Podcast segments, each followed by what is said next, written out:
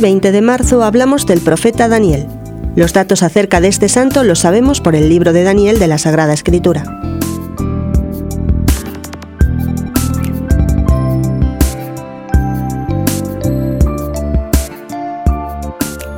Daniel pertenecía a una familia importante de Jerusalén.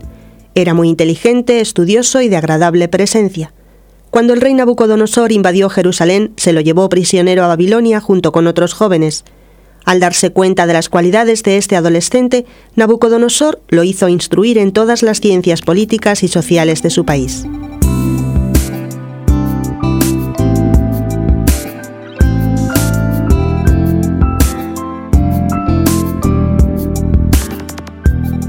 Siendo Daniel un profeta todavía muy joven, unos jueces quisieron hacer pecar a una mujer casada y como ella no aceptó las infames pretensiones de ellos, la calumniaron inventando que la habían visto pecar con un joven. La gente creyó la calumnia y cuando la llevaban para matarla a pedradas apareció Daniel. Llamó a los dos jueces y los interrogó uno por uno, por separado, preguntándoles ¿Dónde estaba Susana cuando ella cometió la falta? Uno respondió, debajo de una acacia, y el otro, debajo de una encina.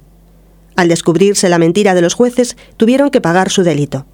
El pueblo condenó a muerte a estos dos impuros calumniadores y alabó a Dios por la sabiduría que le había concedido a Daniel.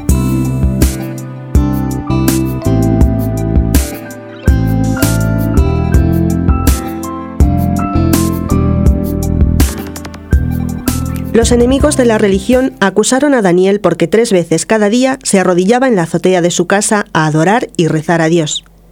En castigo fue echado al foso donde había leones sin comer.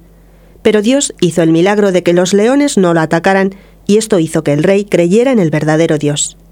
El joven se abstenía de tomar bebidas alcohólicas y de consumir alimentos prohibidos por la ley de Moisés, y Dios en cambio le concedió una inmensa sabiduría, con la cual logró escalar los más altos puestos de gobierno hasta llegar a ser primer ministro bajo los gobiernos de los reyes Nabucodonosor, Baltasar, Darío y Ciro.